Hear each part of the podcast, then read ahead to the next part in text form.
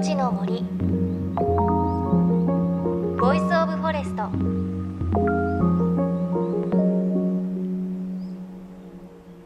おはようございます。高橋真理恵です。鬱陶しい雨の季節になりましたね。毎日ジメジメしていますが各地で大雨のニュースが続いています。でその一方で目に青葉山ホトトギス初ガツオなんて言葉もありますが旬を迎えたカツオ私もいただいてきました。先週宮城県の南三陸町に行っていただいたんですがねこの時期のカツオさっぱりしてるんですけれどコクもあってすごく美味しかったです。あと同じ旬ということでウニもいただいたんですがもうすごく綺麗な黄色をしていてあの甘くて味も濃くてお醤油いらないぐらいの美味しさでした。やっぱり旬のものを旬の時にいただくっていうのは最高の贅沢だなと感じました。皆さんも旬のお魚とかお野菜食べてるでしょうか？さあ JFN38 曲を結んでお送りします。命の森ボイスオブフォレスト。この番組は森の長城プロジェクトをはじめ全国に広がる植林活動や自然保護の取り組みにスポットを当てるプログラムです。今週も先週に引き続き5月31日土曜日に宮城県岩沼市で行われた千年希望農家植樹祭のレポートです。岩沼市が推し進めるこのプロジェクトは震災廃棄物を利用して小高い丘を作り苗木を植え津波から命を守る森の防潮堤を作るというものです。食事会場に集まったのは地元岩沼市はもちろん全国からの6000人のボランティアの方々。瓦礫を生かす森の頂上プロジェクトは食事の指導を担当しました。また今回はこの取り組みに賛同するアーティスト石井達也さんも植樹に参加。森の頂上プロジェクト理事長の細川森弘さんとともに取材に答えました。僕の田舎は北茨城市なんですけども、まあ、放射能ともう津波でやられちゃいまして辛い思いしてます皆さん。でなんとかあの俺俺んちのすぐ隣にがれ瓦礫瓦礫ってみんな呼んでたけどあれ近くから見るとですねいい座椅子おじいちゃんが使ってた座椅子だったりねタンスだったりするんですよ。でこれを瓦礫って瓦礫って本当にあの崖崩れで崩れたようなもの瓦礫ですからね。これ思い出山だよなと思って。でこれやっぱりあの一時期そのどこで焼くとか焼かないとかっつって放射能入ってからこっち来るなとか言ってたじゃないですか。あれ聞いた時には俺はもう本当気持ち痛くて。だってそんなことまで言われるんだったらどうせここで亡くなった方々が使ってたものだしだったらここに埋めてそれをこう土台にしてこういう丘を作れないもんかなって思って本当思ってたんですよ。でそれで探してたらやっぱこれがあってこれだって言うんでもう早速その日にあのスタッフに電話させてそれで細川先生にお会いできるんだったらあのお会いさせていただいてでコンサートも開こうっつって3月の11日に「ホープヒルズ」っていうあの希望が丘っていう曲を僕作りましてですねでそれを中心としたあのコンサートをあのオーチャードホール渋谷のねオーチャードホールでコンサートやったんですけども細川先生も見に来ていただきましてそれであの歌も披露したんですよ。そして今回これから歌うんですけども。まあ俺たちの世代だけじゃないからいろんな世代がこれから生まれていくわけでその世代たちがこうその役に立つものをその人たちの気持ちが安らぐようなものを僕らは目指していかなきゃいけないんじゃないかなっていうふうに思いましたね。えー、今回は特に7万本という大きな数ですけどね、えー、去年植えたものももう立派に育ってますし23年したら本当楽しみだと思いますね。1500m ですからこれ。歩くのに30分以上かかりますよ。端から端まで。このくらいの規模でこれからもずっとあちこちで進めていけたらね。すごくこれは象徴的なものとしておそらくあちこちの他の市町村からもまだ手の上がってないようなところからもじゃあうちでもやろうと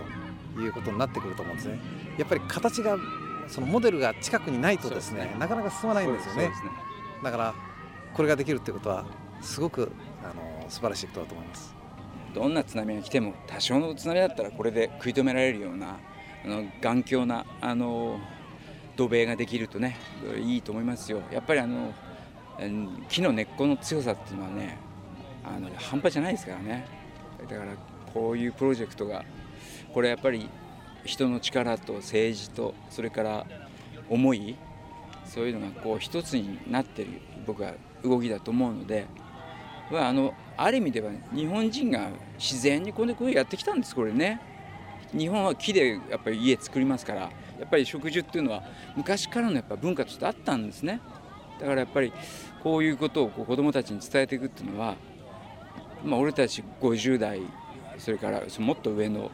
そういう先輩方に教えていただいてでその背中を見せるっていうのは決して悪いことじゃないなと思いますよ。まあ、特にあの東北は自然に対してはあの畏敬の念はちゃんと持ってる場所ですからだから僕は広がっていくんじゃないかなと思いますね。はい、お話にあった「希望が丘へ」という曲はこの植樹祭でも歌われました石井さんのご実家は茨城県北茨城市の港町にあります。すぐ北が福島県いわき市です。石井さんのご実家の港町も震災で大きな被害があり原発事故による漁業の風評被害も受けたといいます。なので石井さんは被災地には特別な思いがあり何度も地元に足を運び音楽を通じた支援を続けています。そしてそこで目にした震災瓦礫を瓦礫ではなく思い出山と呼んでいます。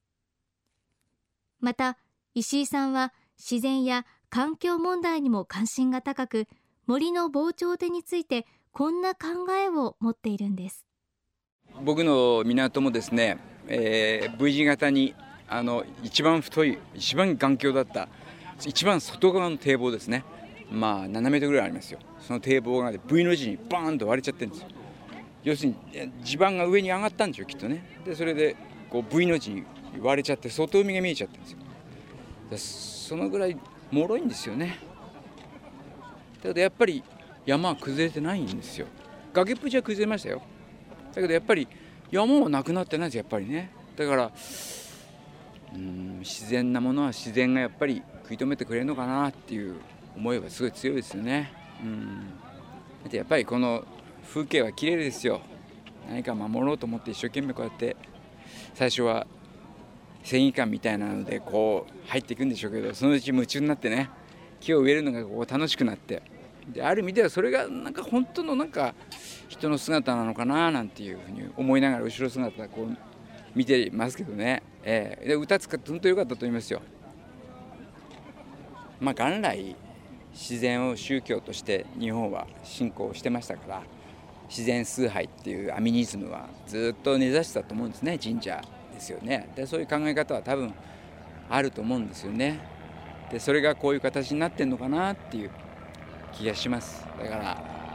自然でやられたものだからできっと自然災害で亡くなった方はちゃんと手に上ってると思うんですよね。で今度は生きてる人たちを今度は生きていく人たちをどうやったら守ったらいいんだろうっていうのをなんか体現しているような気がしますよ。これ堤防ともしもう一回津波が来た時に堤あのコンクリートの堤防とどっちの堤防があの勝つかなと思ったら僕これの方が勝つと思いますよ、うん、やっぱりあの木と木がつながるっていうのはねこれバカにならないですかね。そのものすごい力ですから。根っこの張ってる力と。これ植えてる木は全部下に下に根っこを張るあの木ですからこれ相当すごいあの丘になると思いますね。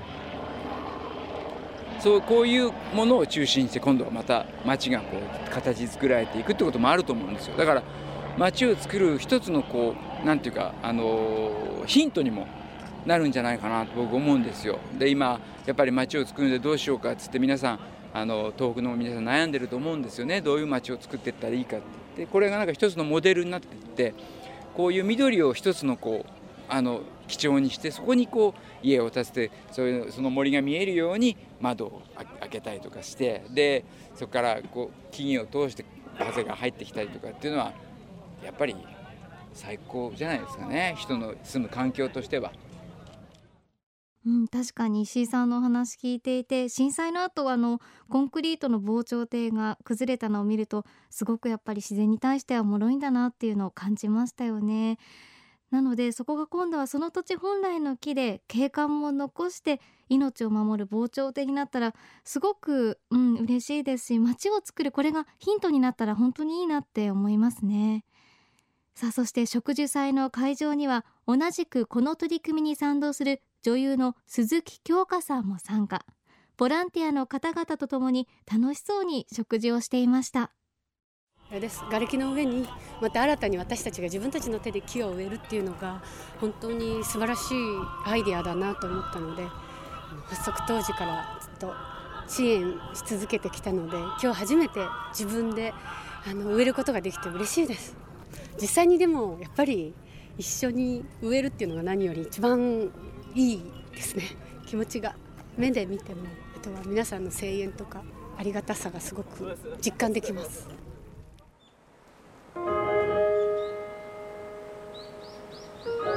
命の森。ボイスオブフォレスト。命の森ボイスオブフォレスト。今朝は先月末に宮城県岩沼市で行われた千年希望の丘の植樹祭から細川森弘さん石井達也さん鈴木京香さんのインタビューお届けしました。